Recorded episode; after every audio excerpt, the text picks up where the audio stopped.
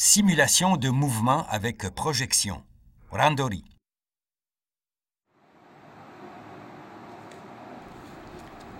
À partir des saisies, il faut apprendre à contrôler les déséquilibres pour permettre les projections. Les dégagements doivent être rapides et précis pour permettre les projections.